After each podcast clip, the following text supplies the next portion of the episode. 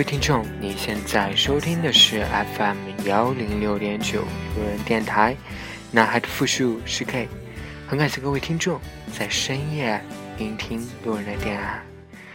晚上好，各位听众。那今天呢，路人想跟大家分享一个故事，叫做《基友的自述：扎工之约》。那作者呢，其实是一个外表很纯良、内心很腹黑的小朋友。那年年少无知，我在同志活动中心邂逅了某公与某受，三人交谈甚欢。某公形象甚是阳光，清爽的发型，腼腆的笑容，简直就是我心中理想的类型。但是我所不知道的，原来某兽当时对他也是图谋不轨。那时候的我多清纯呐，心里想着怎么可以刚见面就示爱呢？怎么着也得相处过，适合才决定在一起吧。就在我委婉的向某公示好，想着要怎么找机会。跟某公多多相处的时候，情场老手的某兽当天就表白了，然后某公欣然接受，两人对外公布在一起了。这样的狗血剧情发展让我很无语，也很无奈，但是还是要以宽大的心胸表示祝福，觉得不能做恋人。也可以做朋友吗？一周之后，某公给我打电话，说他们分手了。这是他的常用手机号，之前给我的那个是小号。告诉我说，如果某兽要找他，千万不要帮助他，因为某兽是个骗子，欺骗了他很多事情。我心里还在计较着。为啥给我这个小号？某公已经挂了电话，然后某兽立刻就把电话打来，说他怎么也找不到某公，电话也关机打不通，问我知不知道他的下落，说是某公欺骗了他的感情，一定不能就这么算了。我心里想，你们俩真是绝配呢。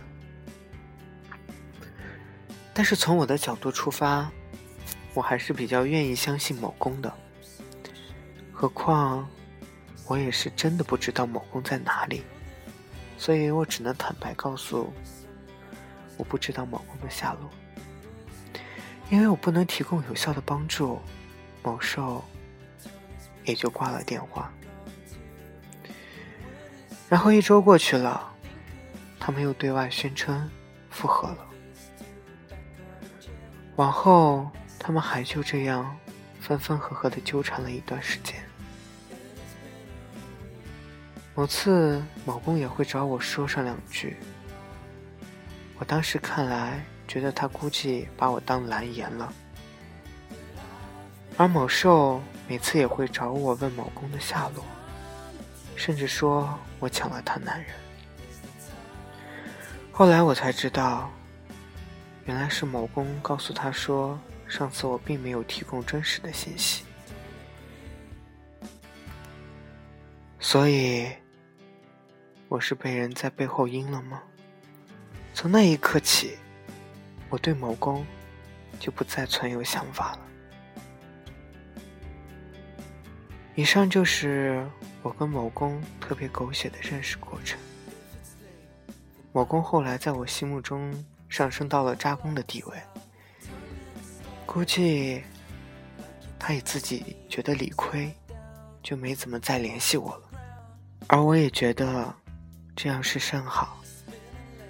可是这个世界的事总是不允许我就这样置身事外。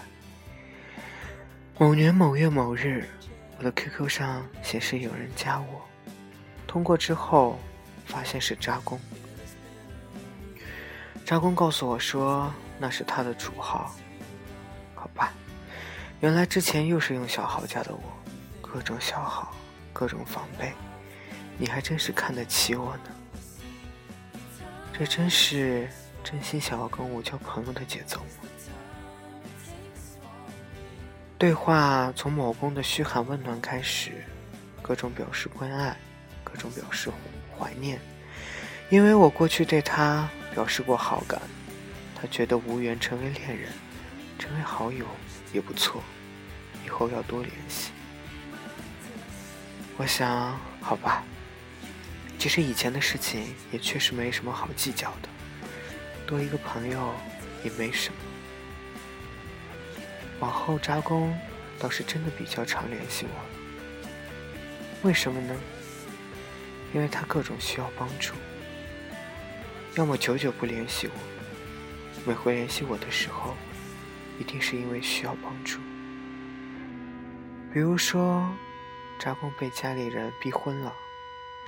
而我在圈子里面人脉比较广，所以三番五次找我介绍女同志给他认识，好安排新婚。要求还有一大堆，各种不满意。我后来实在是帮不下去了。比如说，查工感情上有什么矛盾，也会找我来谈心。我那段时间单身，他就会跟我说，让我尽快找一个。不要一直单着，不要缅怀过去。当他们没啥事的时候，就会来跟我晒幸福。直到后来，我都无语了，就会直接告诉他我有男友了。再比如说，扎工有了新欢，两人一同创业，公司开发业务需要帮忙，于是两人分头拉人。我不幸被列入他们的资源里头，所以 N 久没联系之后，突然又找我帮忙了。帮就帮吧，我就跟公司那边沟通了一下，没准合作成功了，我也有好处呢。不过最终他还是没，还是竞争失败了，没有得到机会。扎工的男友气急败坏，在电话里对我吐槽了一通。然后扎工说要请吃饭，让我带上男友。为了表示感谢，大家好好聚一聚。其实那会儿的我，哪有什么男友啊？好吧，绝世演技要倒腾出来了。幸好我平时在圈子里头人缘还是比较好的，关键时候我找了位肌肉兽来帮忙。为什么要找肌肉兽呢？第一，猛兽虽为兽，但是其外形帅气，身材结实，肌肉硕大，甚至成了很多小说的梦里人，所以绝对是拿得出手的。第二。人家就是兼职的演员，关键时刻不会怯场吗？跟我演情侣，对他来说就是分分钟的事情。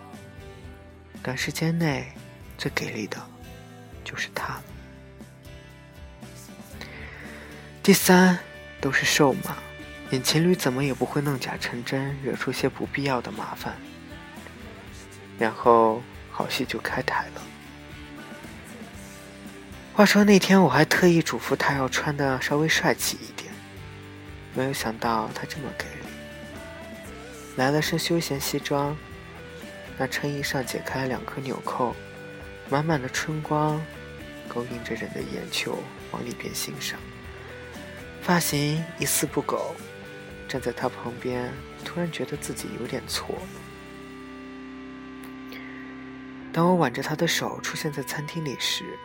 那还真是万千瞩目，当然，他们也是看到了。到了餐桌旁，我终于是看到了扎工的新欢，但是两人的互动让我觉得有点奇怪。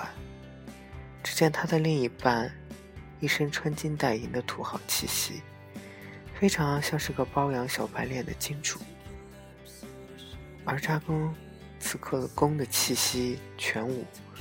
坐在一旁斟茶递水，显然像个小媳妇儿。我也没有想太多，入戏之后，就如同顶影帝上身一般开始表演。我发誓，我对任何一任男友都没有这么温柔体贴过。说实话，这位猛兽要是不说破，还真的很难看出他是兽。我们时不时交头接耳的甜言蜜语，说说笑笑。你亲我一下，我亲你一下。他喂我喝粥。我喂他吃菜，桌子底下小动作不断，感觉就差没有现场做羞羞的事了。而再看看扎工那边，他的另一半显然就不是个体贴的主，而且脾气估计也不咋地。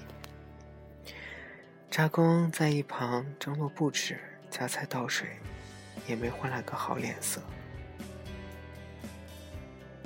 我看在心里，我看在眼里，心里在想：我们几个人今时今日这样，究竟是为了哪般呢？那一刻，扎光带着点幽怨看过来，对我说：“你俩真是甜蜜，感情真好。”而他的另一半则是满眼带着金光的看了过来。估计我没有看错，此男为公，而扎公。估计是为爱做了手。那人的眼光影响了我的胃口。我对我的另一半说：“亲爱的，我想去洗手间，你陪我吧。”然后拉着他一起离席。那顿饭很是丰盛。即使有人影响胃口，为着自己曾经为了帮助他们付出的努力，为着自己曾经对某人。付出的感情，我决定要回成本，所以吃了不少。而我的另一半一直都在旁边贴心的为我服务。扎工看着，满眼的哀怨。饭后，我们谎称有事，提前离席。送我们离开的时候，扎工和他的另一半对我们说：“以后要常联系，常相聚。”我心里只盼着说，再也不要相见了。走出饭店，在柳树依依的河岸边，猛兽问我：“为什么今天要这样做？”我说：“大概是因为不甘心吧。”是的，或许真的是因为不甘心，但是，是因为什么不甘心呢？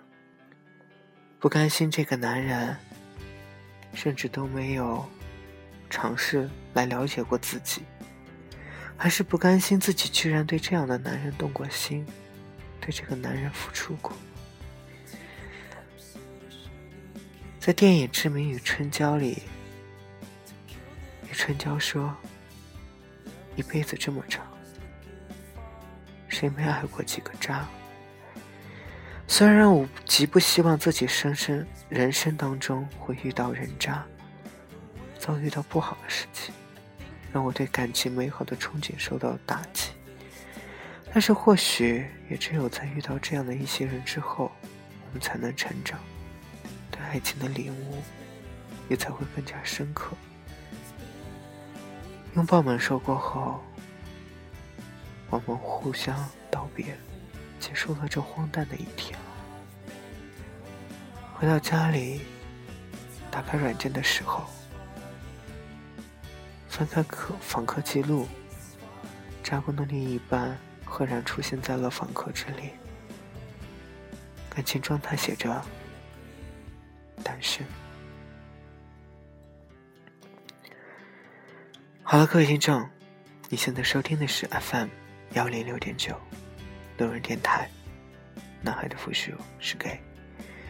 很感谢各位听众在深夜聆听路人的电台。晚安，各位听众。